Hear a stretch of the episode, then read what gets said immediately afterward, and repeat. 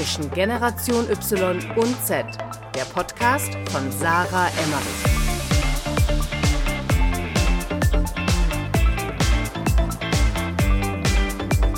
Herzlich willkommen zu einer neuen Podcast-Folge bei Zwischengeneration Y und Z. Ich bin wieder Sarah und habe vor mir sitzen im Zoom-Call, ähm, weil Lara sich in Hamburg befindet, die liebe Lara Daniel. Lara ist Gründerin und Geschäftsführerin von der Pulse Group. Dazu gehört äh, Pulse Advertising und Hive Management. Aber was das genau ist und was äh, Puls genau macht, wird Lara auch gleich nochmal selbst ausführen. In meinen Worten, Pulse Advertising ist definitiv ähm, eine der relevantesten Influencer-Marketing-Agenturen, würde ich jetzt mal so sagen, in unserer Zeit. Man kommt eigentlich in der Influencer-Marketing-Welt äh, kaum daran vorbei. Äh, Puls hat Kunden wie Disney, die Stadt Dubai, Mini, Zalando, Prada, N26. Also man kommt gar nicht mehr aus dem Staunen raus, wenn man auf eurer Website guckt, liebe Lara, äh, mit wem ihr alles schon so gearbeitet habt. Und äh, das finde ich natürlich mega spannend, weil jeder, der den Podcast hört, weiß auch, ich arbeite im Influencer-Marketing. Und deswegen ist es mir eine Riesenehre, dass du heute hier im Podcast bist und ich dich ein bisschen ausfragen darf. Herzlich willkommen, liebe Lara. Ja, mega, danke schön. Ich freue mich super dabei zu sein auch. Und ja, vielen Dank für die äh, mega liebe Intro auch. Also von daher, ich kann noch irgendwas zu ergänzen. Aber erzähl doch mal in deinen eigenen Worten, äh, wer bist du und was machst du? Ähm, war gute Frage. Also ich bin Lara, bin 32 geworden im Oktober, ähm, hab, bin Unternehmerin, habe, wie du gerade schon gesagt hast, im Grunde genommen zwei Kernunternehmen. Das eine ist, also beide angeordnet unter der Pulse Group.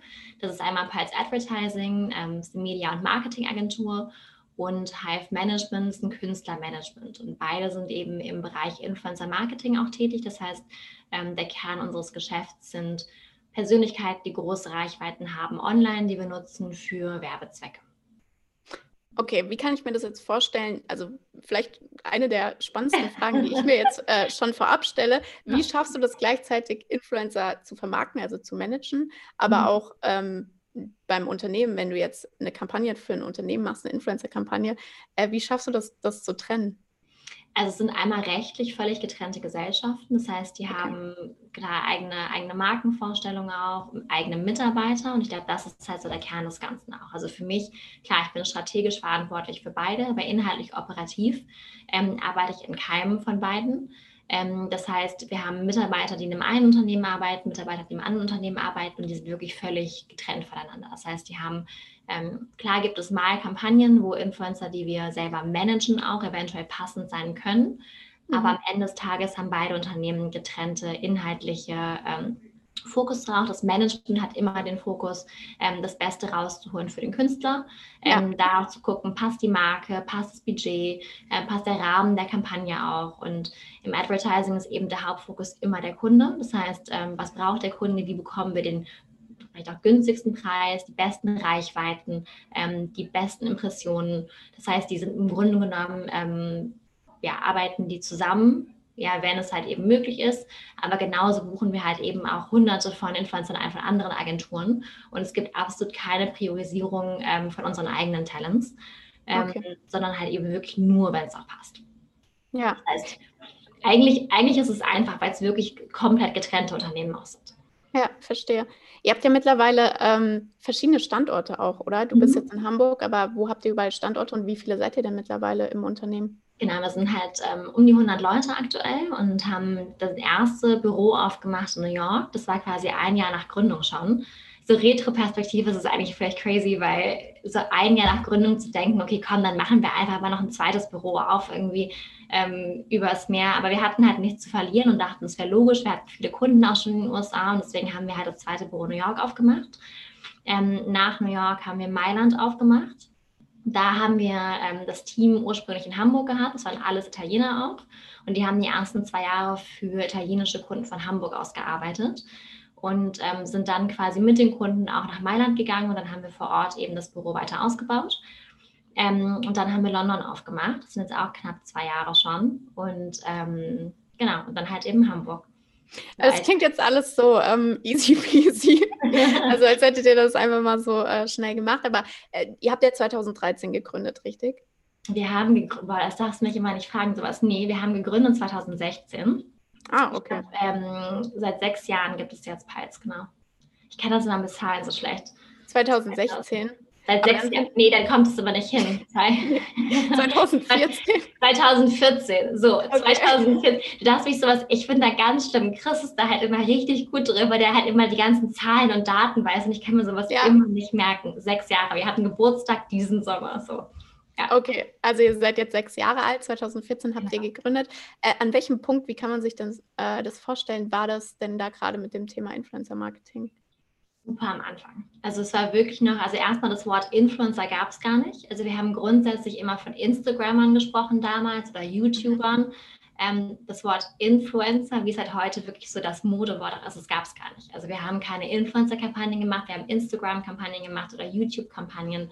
Ähm, oder auch Blog-Kampagnen. Also es gab quasi Influencer, also es gab Instagrammer, YouTuber, Blogger. Ja. Ähm, und es war super in den Kinderschuhen. Das heißt, es war wirklich ähm, so ein Thema, was da noch wahnsinnig viel Aufbauarbeit auch geleistet hat, was teilweise auch belächelt wurde noch, ähm, was halt nicht unbedingt ernst genommen wurde als Bestandteil, sagen wir so, nicht ernst genommen wurde von den großen Unternehmen oder großen Konzernen ähm, im Werbemix, aber halt eben schon auf dem sehr stark steigenden Aster von vielen jungen Unternehmen die eben dabei waren, quasi Marken auch aufzubauen. Das heißt, so deutsche Firmen wie Captain Sun zum Beispiel, die ja wahnsinnig auch gewachsen sind, eben über Influencer, ähm, sind damals gerade angefangen auch groß zu werden und so. Okay, und warum habt ihr euch dann gedacht, wir machen jetzt eine Influencer-Marketing-Agentur? ähm, wir hatten vorher, wir haben, also ich, also wir, Chris, mein Freund und ich, und wir haben damals ähm, nach dem Studium, wir wollten irgendwas eigenes machen, ein eigenes Unternehmen gründen, ähm, waren uns gar nicht so sicher, was wir machen wollen. Und ich hatte zu dem Zeitpunkt gerade meinen Master beendet und meine Masterarbeit geschrieben über die Gründung von einem Modeunternehmen. Also wie baut man das Unternehmen auf, was würde es für Produkte liefern? Und es waren ähm, so Seidentuniken, also so Strandkleider und Seidentuniken. Und dann dachten wir uns, okay, komm, naheliegend, Businessplan hast du eh schon gemacht, dann machen wir das einfach. Und haben dann wirklich dieses Unternehmen gegründet auch, haben zwei eigene Kollektionen auch gemacht, haben es komplett designt und produziert und hatten aber halt kein Geld, um großartig irgendwie äh, Werbung zu kaufen und ähm, haben dann angefangen, ähm, hatten einige so PR-Placements auch, die für uns nicht funktioniert haben, also in traditionellen großen deutschen Modezeitschriften auch, mhm. ähm, wo wir halt dachten, okay, jetzt geht das Ganze so richtig durch die Decke und wir werden jetzt mega viel abverkaufen und es hat gar nichts gebracht. Also wir haben wir hatten ja wenig, sag ich mal, Traffic auf der Website. Das heißt, wir konnten sehr genau sehen, welche Sachen haben funktioniert und welche nicht. Und ähm, das hat für uns halt zum Beispiel gar nicht funktioniert. Dann haben wir angefangen mit ähm, ja, Personen zu arbeiten aus der Online-Welt und haben gesehen, dass eben einige mega funktionieren und wirklich bei uns auch viele Abverkäufe äh, zur Folge hatten. Andere haben viel Traffic auf die Webseite gebracht, weniger Abverkäufe, manche haben auch gar nicht funktioniert. Das heißt, wir haben so ein bisschen für uns ähm, diesen Markt äh, erkundschaftet und geguckt, okay, was funktioniert wie. Und haben dann ähm, auf Basis dessen angefangen, so kleine Kampagnen auch zu machen für Freunde und die auch beraten, ja. wem kannst du arbeiten, wer hat für uns funktioniert und warum glauben wir, dass die Person funktioniert hat. Und haben dann gedacht, okay, wir haben ja noch nicht genug zu tun, also gründen wir mal einfach noch nebenbei ähm, ja, eine Influencer-Marketing-Agentur und haben das im Grunde neben dem Modeunternehmen aufgebaut. Ja, wow. Und äh, wie sieht es heute aus, 2020, wenn ihr jetzt irgendeinen beliebigen Kunden habt? Also muss jetzt nicht irgendwie äh, Step für Step erklären, mhm. aber wie sieht heute euer Daily Business aus? Also ähm, wie sieht die Zusammenarbeit mit dem Kunde aus oder warum kommt er auch überhaupt zu euch? Ja, also bei Piles Advertising ist es so, dass wir ähm, in erster Instanz vor allem viel Beratungsleistung auch machen. Das heißt, ähm, wie sind die Kunden, also wie ist der Kunde aufgestellt, was hat er aktuell eventuell für Kampagnen auch schon gemacht, wie waren die Erfahrungen damit, ähm, dann Beratung auch, was es überhaupt für Kanäle gibt, wie die einzelnen Kanäle genutzt werden können, weil bis heute halt immer noch viele ähm, für viele Kunden, sage ich mal, Influencer Marketing maximal nur Instagram. Ist. Aber es gibt natürlich noch viel, viel mehr Plattformen auch, also von Twitch, YouTube, ähm, die ganzen asiatischen Plattformen auch, je nachdem, welchen Markt man halt irgendwie auch ähm, fokussieren möchte, sind natürlich andere Plattformen relevant und ähm, beraten dahingehend halt eben, welche Plattformen auch passen und dann auch im Hinblick auf die Influencer-Strategie. Das heißt, mit wem möchten wir eigentlich zusammenarbeiten und wie finden wir heraus, dass die Person wirklich zu uns passt. Und das halt eben nicht nur von, sag ich mal, der Bildwelt des Influencers, sondern eben auch vom Storytelling, aber vor allem, und das ist das Wichtigste eigentlich, von der Zahlenperspektive. Das heißt, wen erreichen wir eigentlich mit Person A? Und sind das die Leute, die wir eigentlich auch erreichen möchten? Das heißt, im ersten Schritt ist es wirklich sehr, sehr viel Aufklärungsarbeit auch und Beratungsleistung für den Kunden. Und dann ist es halt eben so, dass wir teilweise die Kampagnen auch umsetzen dann ähm, oder meistens umsetzen auch. Das heißt, dann gucken, okay, was haben wir für eine Kreativität, die wir einmal durchlaufen lassen wollen, um ein gutes Storytelling auch zu haben. Und welche Protagonisten finden wir, also welche Influencer finden wir, die die Geschichte halt eben auch erzählen können, auch authentisch erzählen können. Und ähm, genau, verleiten das dann halt eben noch oft mit Digitalwerbung auch, dass wir halt eben Inhalte von Influencern dann wiederum auch digital ähm, verlängern, um da weitere Reichweiten auch zu generieren. Das, das heißt, Kern, das Kernbusiness eigentlich. Das, das, heißt, mit verlängern meinst du dann, dass ähm, zum Beispiel das Unternehmen dann Ads damit schaltet oder was meinst du damit? Mhm, genau, zum Beispiel. Es war halt eben sowohl bei den sozialen Medien halt auch da eben zusätzlich noch ähm, Ads auch ausspielen, wohingegen aber halt eben wichtig mit den Inhalten der Influencer, das heißt mit den Inhalten, die eh schon relevant sind für den jeweiligen Kunden oder Konsumenten in dem Fall. Okay. Und wenn du jetzt äh, die Zwischenzeit zwischen dem, was du eben 2014 beschrieben hast, als ihr angefangen habt, und 2020, was jetzt passiert ist, das sind ja nur sechs Jahre und da ist ja eine ganze riesige Branche quasi entstanden. Wie würdest du diese Entwicklung beschreiben? Also ich meine, man sieht das ja allein schon an dem Beispiel, wie schnell ihr gewachsen seid, wie, wie schnell ihr so viele Mitarbeiter aufgebaut habt und wie schnell ihr in verschiedene Länder, in verschiedene Standorte gehen konntet. Ähm, wie würdest du das beschreiben, was die letzten fünf, sechs Jahre passiert ist? Also ultra spannend. Also es ist wirklich eine wahnsinnige Entwicklung, die sich halt irgendwie. Also ich werde so ganz oft auch gefragt, so, ja, aber was machst du denn so? Was ist dein Job? Und wie sieht der heute aus? Und sah damals aus? Ich habe das Gefühl, ich habe so in den letzten Jahren so viele verschiedene Jobs schon irgendwie gehabt auch. Und die Branche verändert sich halt total schnell. Ähm, mhm. ich habe das Gefühl, dass wir auch einen wahnsinnigen Einfluss darauf haben, wie die Branche sich verändert, was ich mega spannend finde. Weil so als junges Unternehmen, ich meine, du kennst es ja auch, so als irgendwie, gut, 32, ich bin immer noch ein junger Mensch, ähm, als junger Mensch halt so den Einfluss zu haben, auch oder mit großen Konzernen reden zu können, die dich halt fragen und sagen, hey, weißt du, wie würdest du das angehen? Es gibt wirklich auch ja. sehr, sehr große Budgets teilweise.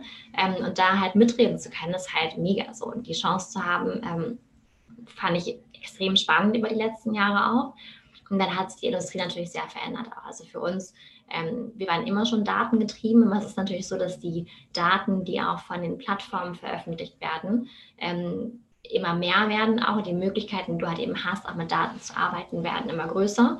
Ähm, und das ist, würde ich sagen, eine so der Hauptentwicklung. Das heißt, ähm, weg von, wir buchen jemanden, der schöne Bilder produziert, hin zu, okay, wir buchen jemanden, ja, der schöne Bilder produziert, aber der halt eben auch ähm, einen sehr messbaren Einfluss auch hat ähm, auf die Ergebnisse des Unternehmens. Würdest du sagen, dass die größte Herausforderung auch ist in der Zusammenarbeit mit Influencern? Die Messbarkeit?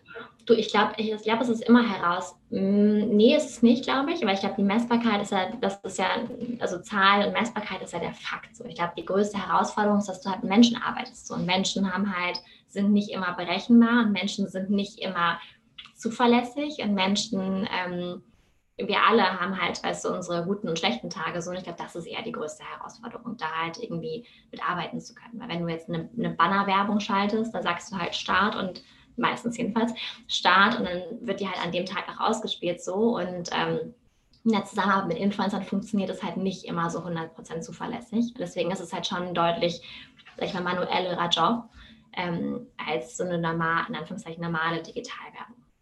Ja, voll. Ähm, was glaubst du denn, wo es die nächsten fünf Jahre hingeht? Oder zumindest das nächste Jahr?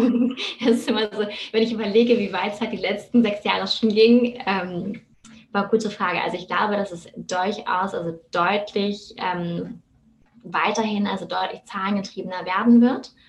Ähm, ich glaube, das in, sehen wir jetzt ja auch, ich meine, gerade Corona auch hat ja nochmal einen wahnsinnigen Schub auch gegeben für die ganze Digitalisierung der Unternehmen auch ähm, dass es nochmal einen noch größeren Stellenwert geben wird von Influencer-Marketing im allgemeinen Marketing-Mix auch der Unternehmen. Ähm, sehen wir jetzt auch schon, dass sehr viele Budgets halt eben umgeschiftet werden von traditionellen Medien, also von TV, von Print, ähm, auf digitale Medien. Ich glaube, dass sich der Trend halt eben nochmal sehr viel mehr verfestigen wird. Und was glaubst du, was ähm, sich entwickeln wird in der Influencer-Welt selbst? Also glaubst du, Instagram wird zum Beispiel so relevant bleiben? Beobachtest, also beobachtest du das so für dich ähm, selbst überhaupt oder hast du da so einen gewissen Abstand mittlerweile drin und sagst, ähm, damit habe ich gar nicht so viel zu tun, ich ähm, habe hier meine Rolle? Ja. Ich liebe ja, also, also, also, wenn ich halt Social Media nicht lieben würde, wäre es, glaube ich, so, dass es halt auch schwierig ist, in der Branche zu arbeiten. So, ich bin schon selber, ich poste zwar nicht viel und bin eher so, ähm, ja, so voyeuristisch unterwegs. Ähm, aber ich finde es halt super spannend. Ich liebe auch TikTok zum Beispiel. Ich finde es Wahnsinn. Du siehst ja auch, wie schnell und also in welchem kurzen Zeitraum eine Plattform einmal an Relevanz gewinnen kann, weil sie was anders macht. Und ich glaube, Instagram macht sehr, sehr viel richtig auch. Und ich glaube, dass gerade jetzt so dieses In-Shopping-Feature und die Weiterentwicklung dessen mit Sicherheit spannend ist, weil ich persönlich super viel auch über Instagram kaufe ähm, oder inspiriert werde und dann kaufe. Ähm, das heißt, je einfacher man mir es macht, auch zu kaufen, desto besser eigentlich, jetzt für mich persönlich als Konsument betrachtet. Ähm, ähm, oder auch schlechter, es hat immer Kopf. Ähm, es macht es mir auf jeden Fall einfacher und ähm, dahingehend glaube ich schon, dass Instagram eine Relevanz behalten wird. Und ich glaube, das Entscheidende ist halt eben, sind die Plattformen, es gilt für alle Plattformen, in der Lage halt, sich weiterzuentwickeln auch. Also zu gucken, was möchte der Konsument eigentlich gerade haben. Und weiterentwickeln heißt nicht, alle Features anzubieten, die alle anderen auch anbieten, ähm, sondern vielleicht auch seine eigene Nische zu finden innerhalb des Konstrukts. Ja, mega gut auf den Punkt gebracht. Für was bist du denn ähm, bei P Puls, hast du gesagt? Ne? Mhm. nicht, nicht Puls. bei so, Puls. Ist, ist, mir ist es persönlich total egal. Also mach so, wie du möchtest. Also von daher, Puls die Italiener sagen bei uns auch irgendwie Pulse, also von daher, das ist in Ordnung. Für was bist du denn im Unternehmen oder in den beiden Unternehmen bei Hive und bei Puls äh, verantwortlich? Also was machst du? Für alles, was alle anderen nicht machen möchten. Nein, ähm, ich mache viele, bei uns mache viel intern so die ganzen HR-Themen. Das heißt, ähm, Strukturen, das heißt, welche ähm, welche Positionen haben welche Verantwortung, wo kannst du dich als Mitarbeiter weiterhin, also weiterentwickeln, ähm, wie sind die Teams auch strukturiert, ähm, vor allem halt eben über alle Gesellschaften hinweg. Das heißt, was haben wir für Mitarbeiterstrukturen, wen wollen wir einstellen, was für ein Profil brauchen die einzelnen Positionen. Ähm, das ist so ein großer Teil von dem, was ich mache. Dann natürlich die ganzen strategischen Fragen auch. Das heißt, ähm, welche, wobei ich jetzt viel mit Chris auch zusammen mache, welche Märkte wollen wir weiterhin erobern, was sind für uns Fokuspunkte auch im Jahr, ähm, wo wollen wir unsere Energie quasi darauf fokussieren als Unternehmen als Ganzes auch. Das sind so die Hauptteile eigentlich. Ja, ähm, mega spannend, aber dann hast du mit dem... Gar nicht so viel, aber irgendwie kriege ich meinen Tag immer voll. Ja. Gut, ich meine, du bist Geschäftsführerin von, von Leuten. Also ich meine, ich glaube, jeder kann sich vorstellen, dass da schon äh, sehr, sehr viel äh, passiert. Aber dann hast du mit der Influencer-Kampagnen-Umsetzung äh, hast du da eine gewisse Distanz mittlerweile? Also sagst du, hey, wir haben da die Mitarbeiter, die sind super in dem, was sie machen und ich schaue da über viele Sachen gar nicht mehr drüber? Genau, also wir haben ja quasi unter, also ähm, wir haben eine Holding-Gesellschaft, unter der hängen die einzelnen Auslandsgesellschaften auch. Das heißt, da hängt quasi Pulse Advertising GmbH zum Beispiel drunter, das ist die deutsche Gesellschaft. Und die wiederum hat auch jemand, der verantwortlich ist, Jonas, ähm, die ganzen Geschäfte auszuleiten. Das heißt, der ist operativ quasi derjenige, der auch ähm, sich die ganzen Kampagnen anguckt noch Klar, wenn es internationale Kampagnen sind, ist Chris auch super viel involviert. Aber selber mache ich mit den operativen Kampagnen relativ wenig. Ähm, klar, wenn ich jetzt Feedback geben kann, wenn ich Ideen habe, auch für Kampagnen oder wenn irgendwie wir gerade festhängen mit der Idee oder so, helfe ich immer super gerne auch zu brainstormen. Aber das ist schon so, dass wir da halt wirklich die Teams auch einfach mega machen. So. Wie habt ihr 100 Mitarbeiter in ähm, dieser, sage ich mal, ja sehr neuen Marketinglandschaft überhaupt gefunden? Oder wie, wie findet ihr die? Wie macht ihr die auch? Also nach was, nach was wählt ihr die aus? So, ich meine, es gibt ja jetzt nicht äh, viele Leute, die irgendwie Social Media und Influencer Marketing studiert haben. Ja, Nee, ehrlicherweise gar nicht. So in den ersten Jahren vor allem haben wir eigentlich ähm, niemanden einstellen können, der in Anführungszeichen fertig ausgebildet aus der Uni kam oder der fertig ausgebildet von einem anderen Job abgeworben werden konnte, sondern es ist schon so, dass wir sehr viel auch selber in Anführungszeichen ausbilden. Ähm, das heißt, wir haben für uns viel ausgewählt nach Charakter auch, das heißt so nach ähm, Willingness to learn. Also wer hat richtig Bock aufs Thema, wer hat ähm, Interesse, sich da auch reinzuarbeiten, hat sich selber viel angeeignet auch. Ähm, und dann halt eben das Thema mit uns gemeinsam voranzubringen. Das heißt, so für uns Auswahlkriterien waren immer so Charakter. Ähm, klar, dann teilweise auch so branchenexternes Knowledge. Also wenn du mal woanders gearbeitet hast und du halt schon weißt, okay, hey, wie setze ich Prozesse auf, ähm, Projektmanagement-Skills, sind ja viele ja. Sachen, die wir halt eben hier auch brauchen. Wir haben teilweise auch Leute von Beratungen, die natürlich dann viele auch so ähm, Zahlenwissen haben, die krasse Excel-Cracks sind. Auch das sind ja für uns alles Themen, die halt wichtig sind. Aber klar, du kannst halt nicht, es ist halt, du musst deutlich kreativer hiren, würde ich sagen, im Sinne von ähm, outside the box irgendwie auch denken, wenn es darum geht, jemanden einzustellen, als es halt, sag ich mal, Unternehmen machen kann, was halt in der Industrie arbeitet, die es schon sehr lange gibt. Das heißt, ja. für uns auch ein Uni-Abschluss zum Beispiel ähm, ist eigentlich egal. Also es ist wichtiger, dass jemand halt richtig Bock aufs Thema hat und ähm, sich da reinfuchsen will, als irgendwie ein 1-0er Uni-Abschluss. Wir haben auch Leute, die Führungspositionen haben, die gar keinen Abschluss haben. So. Und ähm, das ist für uns wirklich ähm, eigentlich gar kein Thema. Ja, mega spannend. Also es ist halt auch natürlich irgendwo Pioniersarbeit, die ihr ja in den letzten sechs Jahren machen, machen oder machen durftet. Du, ich finde es, also durfte, weil ich finde es einfach, ich habe, es macht wirklich wahnsinnig Spaß und ich glaube, ich habe auch so, ähm, ich finde es auch geil zu sehen, weißt du, wie halt Leute im Team teilweise, die total jung sind auch, weißt du, sich halt irgendwie weiterentwickeln und so. Das ist wirklich, es macht einfach unglaublich viel Spaß. Habt ihr einen ähm, höheren Frauenanteil oder äh, auch einen höheren Anteil an jungen Leuten, würdest du sagen, als jetzt ein, vielleicht ein, eine andere Agentur, die jetzt nichts mit Social mhm. Media und Influencer Marketing zu tun hat? Wir haben einen riesen Frauenanteil. Bei uns sind die Jungs immer in der Minderheit irgendwie. Ähm, was ich halt, ich weiß gar nicht, es hat sich halt irgendwie so ergeben auch. Ich glaube, weil wir halt wahrscheinlich ein paar mehr Frauenbewerbungen auch kriegen und die Frauen haben sich einfach durchgesetzt. Nee, wir haben auch ganz tolle Jungs, aber wir haben schon, ich würde sagen, so 80 Prozent Frauen. Hm. Und absolut keinen Zickenkrieg. Was, die Frage bekomme ich auch ganz oft. Wie ist denn die Stimmung und so? Nee, gar nicht. Ich glaube, ich habe in keinem Ort der Welt so viele irgendwie Komplimente bekommen oder höre auch so viel Komplimente. So, oh, du siehst halt so schön aus, wenn du so den Flur lang läufst. Ist nicht nur an mich gerichtet, sondern auch, auch untereinander. Ähm, ist total süß. Also wirklich so ähm, Mädels und Zickenkrieg gibt es irgendwie gar nicht. Es ist auf jeden Fall schön zu hören. Also hat man ja auch nicht mal. Aber Hattest du denn als, sage ich mal, als junge Gründerin, du hast ja dann auch relativ jung gegründet, also mit Mitte 20, ähm, zwar mit deinem Freund zusammen, aber trotzdem mhm. ja auch als, als Frau, ähm, hast dann natürlich auch Führung übernehmen müssen oder dürfen. Mhm. ähm, hattest du mal Herausforderungen, wo du sagst, okay, hier als Frau in der Führungsposition oder als Gründerin habe ich gemerkt, dass, dass das ein Nachteil war? Oder sagst du, bist du so jemand, der sagt, also das ist für mich ich verstehe gar nicht, was die Leute haben. So, ähm, es kommt immer auf einen selbst an und ähm, als Frau hatte ich eigentlich nie einen Nachteil. So. Also ich glaube, ehrlicherweise hast du als Frau erstmal per se von hast du keinen Nachteil. So, es gibt nichts, was du, wo du einem Mann hinten anstehst. So. Ja. Was ich schon merke, ist, jetzt nicht unbedingt auch auf mich bezogen, aber auch wenn ich mir generell so die Frauen angucke bei uns, ähm, hast du manchmal, dass du siehst, okay, Frauen sind halt viel rücksichts, also was heißt viel, aber sind schon manchmal rücksichtsvoller als Männer. Ähm, und ich glaube, dass in der allgemeinen, jetzt nicht unbedingt Gründerwelt, aber ich glaube in der allgemeinen Berufswelt, das so ein Thema ist, auch wo Frauen vielleicht, ich weiß gar nicht, ob die es ablegen sollten, aber vielleicht bewusster damit umgehen sollten. Weil Männer sind, glaube ich, schon ähm, deutlich weniger rücksichtsvoll und umsichtig, ähm, ja. was für sie manchmal halt einfach so diese Führungsebene ja, dass sie schneller, das ist halt echt schwer zu sagen, sie schneller auf eine höhere Führungsebene bringt, weil sie einfach weniger Rücksicht nehmen auf alle anderen so. Aber an sich glaube ich, dass du als Frau überhaupt keinen Nachteil hast. So.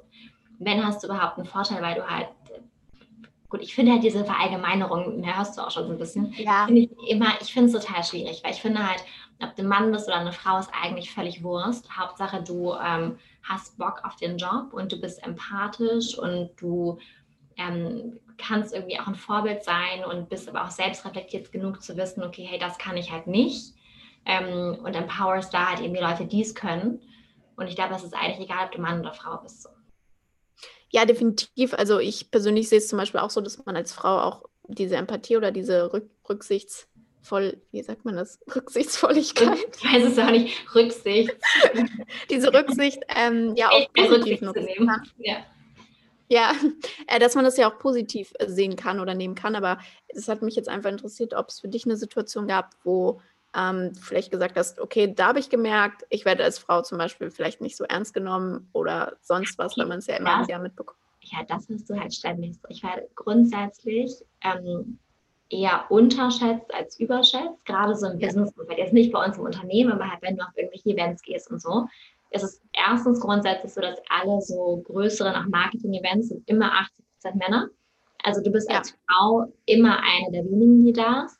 Und dann ist es so, dass du eigentlich grundsätzlich immer eher unterschätzt wirst. Und es gibt halt ähm, wahrscheinlich Mädels, die das stört. Ich persönlich finde, ich mag das eigentlich eher. Ich werde lieber unterschätzt und kann man dann erstmal so anhören, was sie halt so erzählen und so, ähm, als halt, sag ich mal, die, die überschätzt. würde überschätzt zu werden. Ähm, von daher, ich finde das eigentlich amüsant. Ich kann da drüber lachen auch und nehme das halt nicht persönlich oder irgendwas, sondern finde es halt eher, eher witzig so. Was würdest du dir für andere junge Frauen ähm, wünschen oder welchen Tipp würdest du denen geben, die zum Beispiel gründen möchten oder Karriere machen möchten? Mm, ich glaube, mehr Mut zu haben. Ähm, ich glaube, sich selber manchmal einfach, also ich habe für mich halt gelernt, so, also da haben wir auch eben schon drüber gesprochen, kurz, es gibt halt so Themen, wo man halt glaubt, dass man da nicht besonders talentiert ist oder Dinge hat, wo ähm, man vielleicht so ein bisschen vor zurückschreckt. Und wenn du halt gründest, musst du auf einmal Dinge machen, die du vorher dir vielleicht nicht zugetraut hast. Und dann merkst du auf einmal, hey, du kannst eigentlich viel mehr, als du dir selber manchmal zutraust. Das heißt, du den Mut zu haben, einfach zu machen, ähm, weniger darüber nachzudenken, was alle anderen auch denken. Ich glaube, dass wenn man das halt so allgemein runterbrechen möchte, Frauen halt eben schon oft mehr Rücksicht nehmen. Und ich glaube, wenn du halt gründest, musst du manchmal ein bisschen weniger Rücksicht auch nehmen und einfach machen. Ich glaube halt so diesen Mut, das ist das, was ich mir halt wirklich auch von, was ich mir wünschen würde, ist wir alle, mich selber inklusive, als, sag ich mal, grob gesehen Gesellschaft der Frauen, ähm, uns einfach noch mehr, mehr zugestehen auch. Ja, Voll schön. Äh, ganz lustig, weil eigentlich wollte ich dich ja vielleicht auch als Hintergrundinfo für alle, die das jetzt gerade anhören. Ähm, ich habe die Lara schon vor zwei Jahren fast gefragt, ob sie mit mir eine Podcast-Folge aufnimmt für meinen ersten Podcast. Und äh, das war der Go Boss Lady Podcast. Und da ging es wirklich um mehr so um Female Empowerment, also ein bisschen anderes Thema als hier. Und da haben wir auch nur Frauen interviewt, damals mit äh, meiner Freundin und Podcast-Partnerin Lea. Und da wollte ich dich auch unbedingt drin haben. Ah. Und äh, da haben wir auch da haben wir auch immer ähm, sehr viel über solche Themen auch mit Frauen gesprochen. Und ich ähm, habe auch gemerkt, dass das, also ich glaube, das größte Problem von den meisten Frauen ist einfach wirklich das Selbstbewusstsein. Also sich ja. das nicht, nicht zu trauen, einfach mal etwas zu machen. Ja. ja. Nee, das glaube ich auch. Ich meine, das ist immer dieses so Männer versus Frauen-Ding. Ich glaube, das finde ich halt schwierig, weil ich immer glaube, es ist eigentlich egal, ob du Mann oder Frau bist. Insgesamt Unternehmertum ist schwer und es ist auch echt hart und du musst okay damit sein, dass du halt gerade am Anfang auch wie so eine, so eine Achterbahn fährst. Meine Mutter meinte immer so, ich kann das nicht mehr, das ist ja wie eine Achterbahn bei euch immer hoch und runter und hoch und runter. Aber genau das ist es halt, du musst halt dieses Durchhaltevermögen haben. Am Ende des Tages, du musst dich einfach nur trauen. Deswegen ist es auch eigentlich egal, was du für eine Idee hast oder womit du anfangen willst, einfach, einfach einmal anfangen, weil dann lernst du halt schon so viel mit was auch immer du machst als erstes dass du danach den Mut hast, auch alles andere zu machen. Ich finde das ganz schön, dass du das jetzt gerade erwähnst, weil bei euch klingt das ja so, als hättet ihr einfach zu, ähm, zum richtigen Zeitpunkt eure Agentur gegründet und äh, 2014 und dann war Friede, Freude, Eierkuchen und jetzt ging das die letzten sechs Jahre linear schön immer nach oben und ist gewachsen. Gibt es so einen Tiefpunktmoment, wo du oder die, so einen Fail-Moment, den du teilen kannst?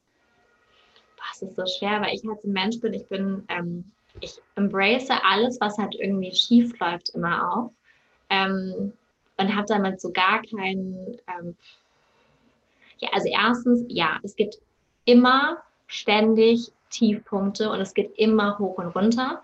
Nur du nimmst halt das, was, was ich halt, glaube ich, gelernt habe, ist, dass die Dinge, die du vielleicht in den ersten zwei Jahren noch als schlimm empfunden hast, nimmst du halt, dann nehme ich mittlerweile halt als unglaublich positiv. Wenn jetzt gerade Dinge schief laufen, habe ich da überhaupt keine Angst mehr. Ich habe damit überhaupt kein Problem mehr, weil ich mittlerweile halt weiß, dass du halt nur in den Situationen wirklich lernst. Das heißt auch so eine Sache wie jetzt Corona zum Beispiel, was ja eine furchtbare per se erstmal für, den, für das Individuum eine, keine coole Situation ist und auch als Unternehmen halt eine Herausforderung. Auch wenn wir jetzt als Branche davon wahrscheinlich mittelfristig eher profitieren werden und auch dieses Jahr trotzdem weiter wachsen als Unternehmen, ist es halt eine Herausforderung. So, aber ich bin halt mittlerweile an einem Punkt, ich sage, okay, hey, ja, ist natürlich nicht cool, jede Herausforderung und Dinge, die halt irgendwie nicht richtig laufen, nicht nach Plan laufen, aber du wirst halt daraus lernen. Deswegen, ich habe damit mittlerweile so gar kein, gar kein Problem mehr, wenn Dinge halt nicht laufen nach Plan. Deswegen, ich glaube, das ist so die größte, die, also wo ich halt so für mich auch so den größten Frieden draus ziehe, dass du halt in den Situationen, die dir am schwierigsten vorkommen, den größten Lerneffekt hast. Und dass sie deswegen eigentlich langfristig betrachtet die wichtigsten Situationen sind. Ja. Jetzt überlege ich gerade, ob ich noch irgendwie so einen richtigen, ähm, aber wir haben mal, ich weiß gar nicht, wir haben im Talentmanagement mal so eine neue Mitarbeiterstruktur auch vorgestellt. Und ähm, ich fand die mega, war davon auch total überzeugt. Aber ähm, nachdem wir die vorgestellt haben, war es, dass die Mitarbeiter meinten, hey, das macht irgendwie keinen Sinn. Und das war für mich, weil wir echt lange daran gearbeitet haben, auch schon so ein, wo ich dachte, okay, krass, das ist eigentlich ein richtiger Failure im Sinne von, dass du es vorher nicht mal irgendwie intern noch getestet hast und dass wir das alles in Anführungszeichen rückabwickeln mussten.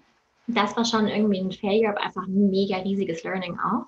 Und deswegen auch so rückblicken, das ist für mich auch gar nicht so was, wo ich sage, das ist jetzt so richtig, also es ist schon richtig schief gegangen, aber halt nicht im negativen Sinne halt so, weil ich halt jetzt weiß, okay, ich würde es in Zukunft halt einfach anders machen. Ja. Davon gibt es, glaube ich, hunderte von Beispielen. Wenn du irgendwie jeden anderen Unternehmer auch fragst, die werden auch, wenn du selber wahrscheinlich auch.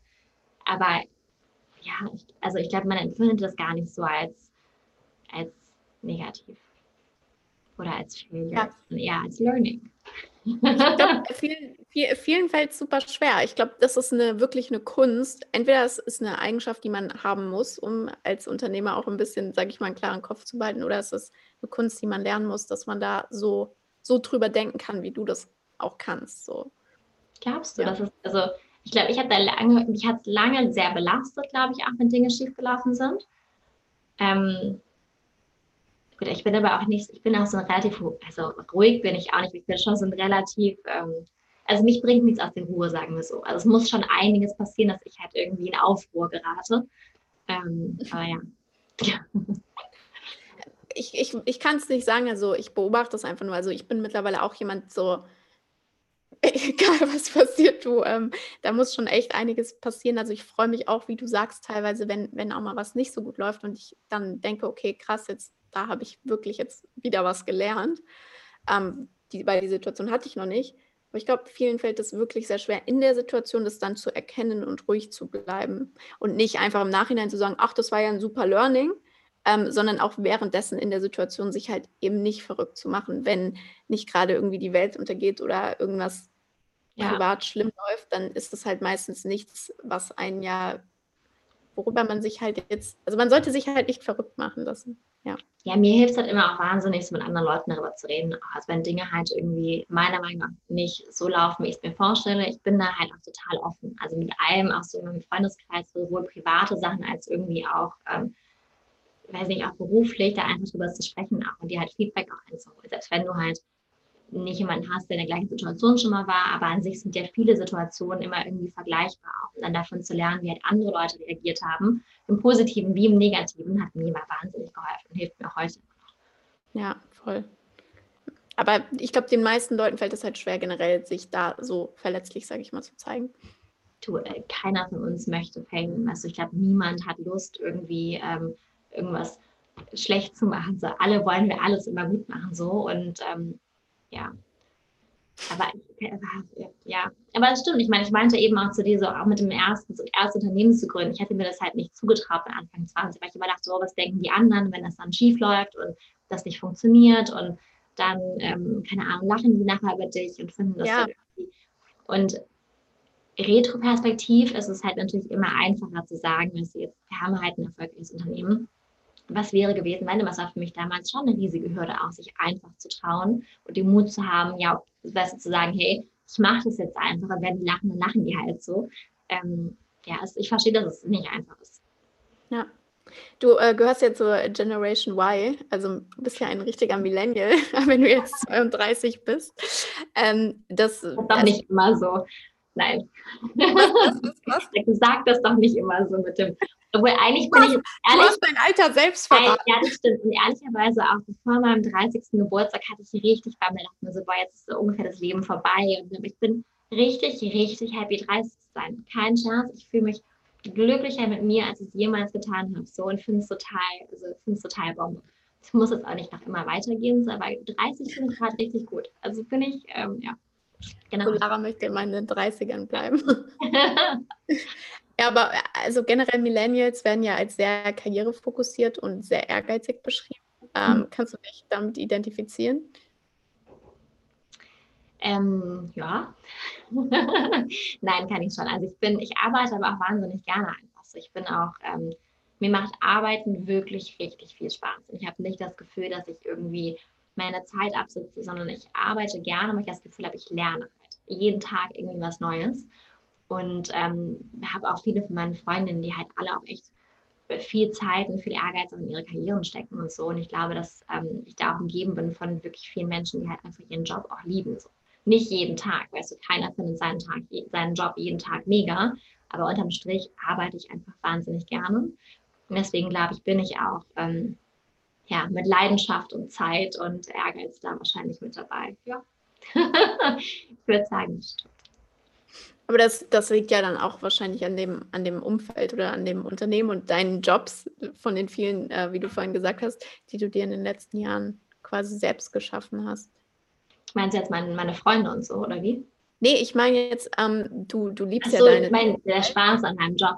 Ja. Wobei ich mir auch denke, so am Ende des Tages, weißt du, so hat jeder die Chance, immer auch einen neuen, auch wenn du im Angestelltenverhältnis bist, es zwingt dich ja keiner, diesen Job zu machen. Und ich glaube, dass ähm, gerade so in, wie in Deutschland natürlich in der glücklichen Situation noch sind, die meisten von uns jedenfalls, dass wir eine wahnsinnige Vielfalt auch haben an, an guten Jobs. Und ich glaube, dass wir ähm, deswegen auch einfach uns einen Job suchen sollten, der uns wirklich Spaß macht. So. Und ähm, da auch das Glück haben, das aussuchen zu können auch. Ja, voll. Also kann ich nur unterschreiben, aber ich glaube, ähm, viele wissen gar nicht mal, was ihnen Spaß macht. das ist, glaube ich, ein, ein ganz großes Problem, was sie gut können und was ihnen ja, und ich glaube halt, und ich glaube halt zu Spaß machen gehört auch manchmal der Struggle so. Du kannst, ich glaube, die Erwartungshaltung zu sagen, ich gehe in einen Job rein, der macht mir von Tag eins Spaß, ähm, ist, glaube ich, auch eine Erwartungshaltung, die niemand jemals in keinem Job jemals erfüllen kann. Sondern du musst auch Spaß daran haben, zu lernen und zu merken, dass du besser wirst und den Prozess quasi embracen von, ähm, das ist diesen Lernprozess auch embraced. Und ich glaube, das ist halt Oh, es kam gerade niemand. Ähm, das ist und ja, Lara ist eigentlich eher schwer beschäftigt. ich glaube, das ist eigentlich total wichtig, dass du halt ähm, das auch lernst und auch dir die Zeit gibst, weißt du, so, so einen Job auch zu finden und deine Position auch zu finden innerhalb des Unternehmens, in dem du arbeitest.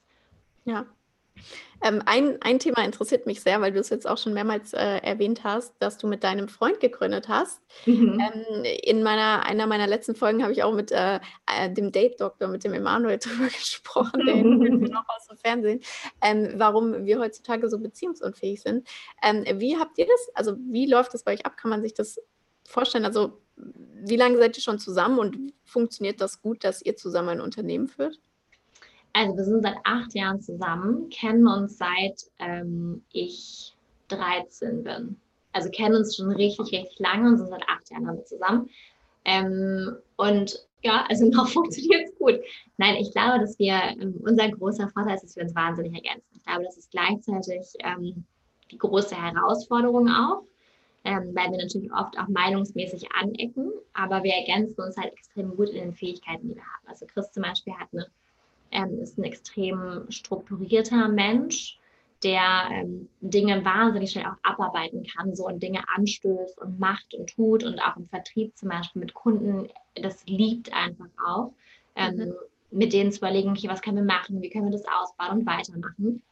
Ich bin jemand, ich liebe schon so diese ganzen Detailgeschichten. Also ich bin ähm, Strategien, alles, was länger, auch mehr Zeit auch braucht und irgendwie oder Implementierung, so Software-Implementierungsthemen. Das sind halt alles Sachen, die ich wirklich gerne mache, so Projektmanagement-Geschichten auch. Und ähm, da ergänzen wir uns einfach extrem gut. Gleichzeitig, also er ist halt jemand schnell mal machen, ich bin eher, lass mal drüber nachdenken und gucken.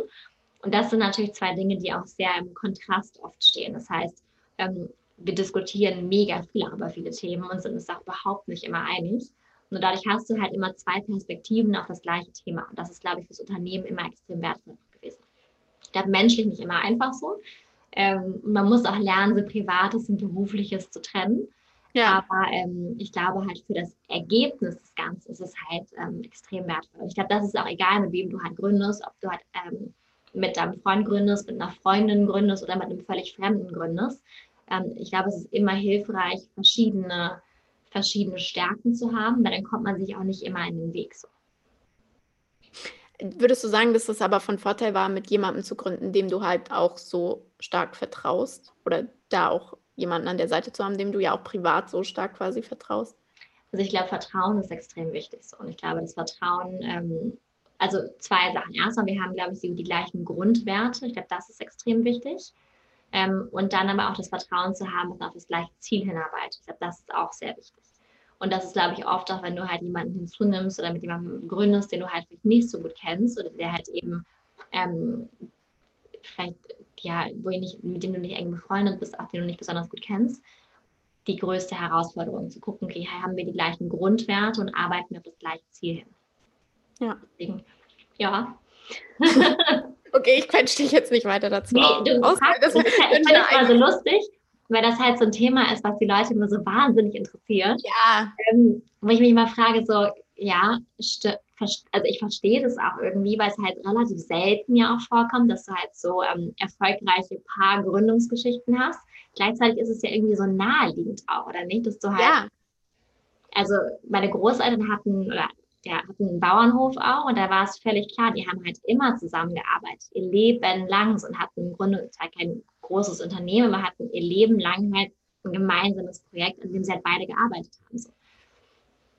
Ja, also voll, ich bin voll auf deiner Seite, aber das Problem ist ja, dass ja heutzutage in unserer Gesellschaft ja schon das Thema Beziehungen super schwierig sich gestaltet für viele, glaube ich. Und dann dieser Aspekt für viele halt unvorstellbar ist dann auch noch mit jemandem, dass das funktioniert, geschäftlich und privat über so einen langen Zeitraum. Das finden, glaube ich, viele sehr spannend. Ja. Ja, wahrscheinlich. Also das Ding ist halt, ist, ich sage immer zu Leuten, es ist, als hättest du mit deinem Partner ein gemeinsames Hobby so. Also als wenn du halt irgendwie, keine Ahnung, Segeln ist euer gemeinsames Hobby und das ist halt eine Sache, die macht ihr beide unfassbar gerne ihr habt vielleicht verschiedene Arten, das Boot zu segeln. Weißt du, der, wenn du hast irgendwie mehr Lust mit dem Boot einfach nur rauszufahren auf den See und dann sitzt ihr da halt so und der andere hat halt Bock, das so richtig, das Segel so richtig ranzuziehen. Ähm, aber unterm Strich habt ihr halt ein gemeinsames Hobby auch und ja, das Unternehmen ist halt wie unser größtes Hobby einfach auch.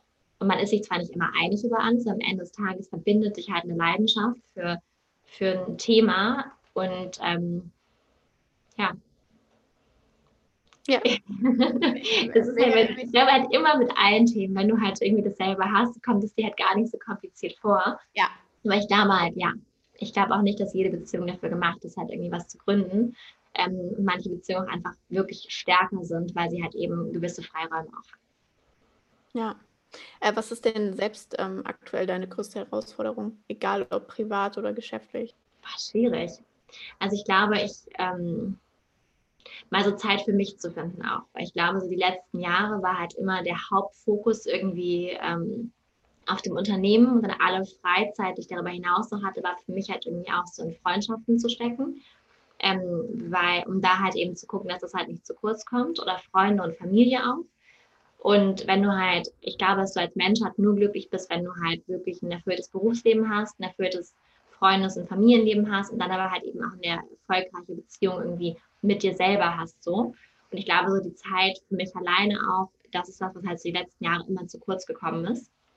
Und ich glaube, mir dafür Zeit zu nehmen, auch ganz bewusst, ist meine größte Herausforderung, weil ich halt jemand bin, der sehr schnell dann halt die Zeit dann doch wieder eher in Themen steckt, wie Unternehmen oder auch Freunde, Familie.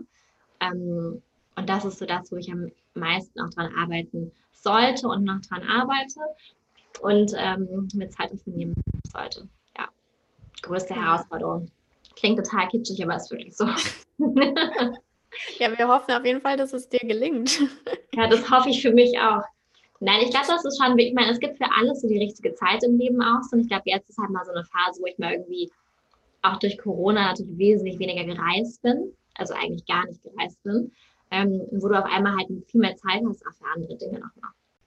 Ähm, du, du standest ja auch zum Beispiel, ich glaube 2018, auf der Forbes äh, 30 Under 30 Liste. Mhm. Gab es für dich so Meilenstein oder kannst du von einem Meilenstein erzählen, wo du gemerkt hast, boah, krass, was ich so geschaffen habe oder geschafft habe in den letzten Jahren? Oder bist du da so voll bodenständig so Nee. Also ich glaube, selber ist man immer so humble, weil du halt immer siehst, okay, was muss ich noch alles machen? Was ist irgendwie noch, was läuft auch gerade nicht und wo muss ich meine Zeit reinstecken?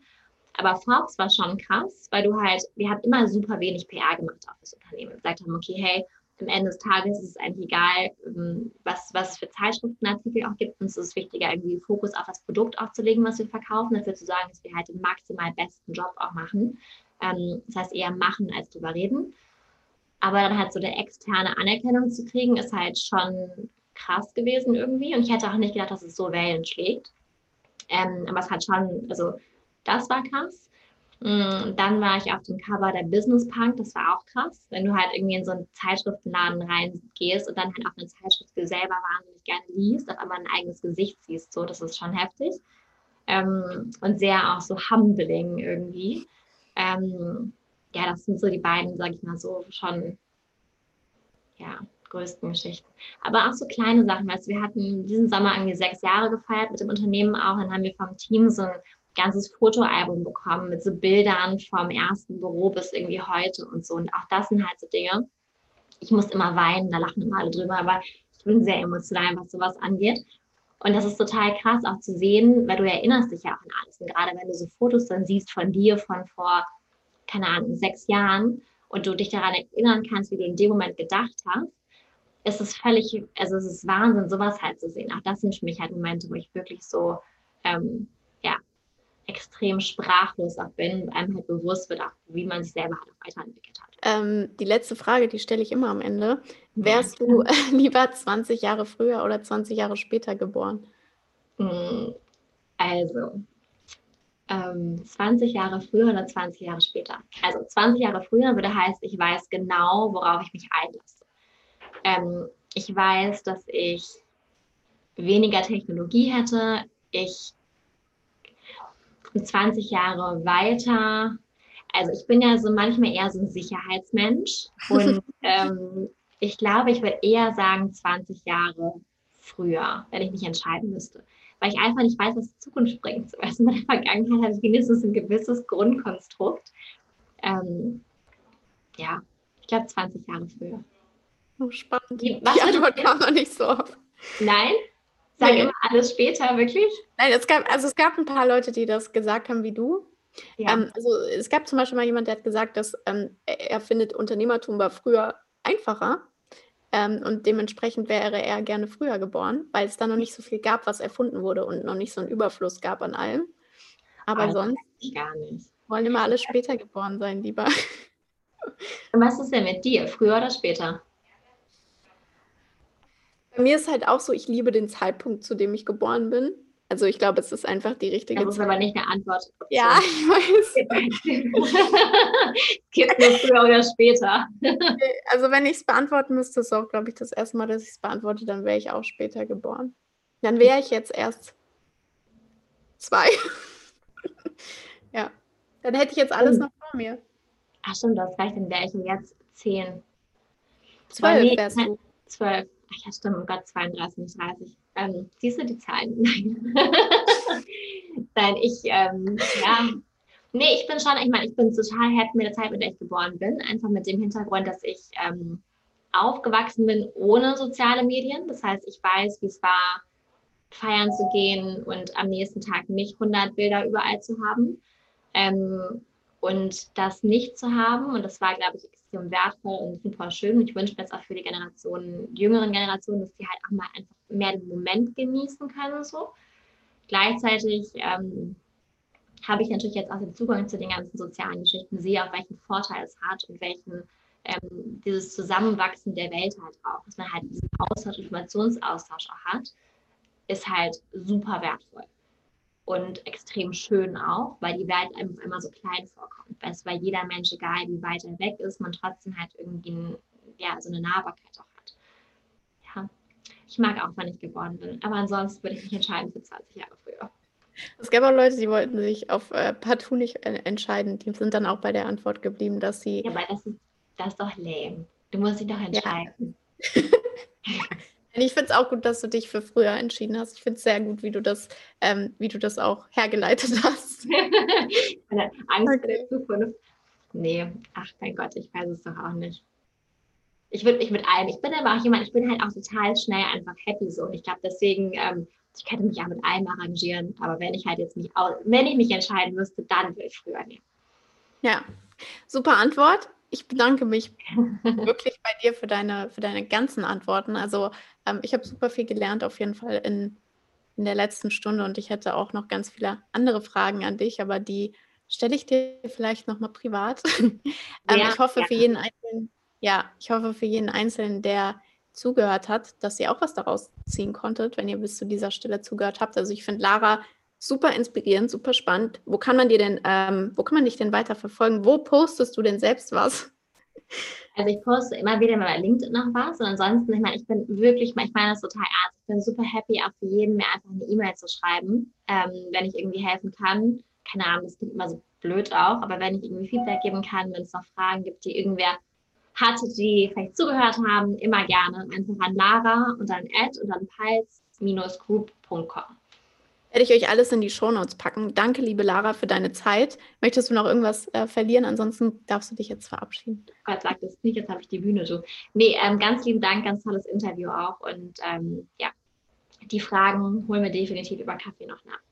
Ja, ich freue mich.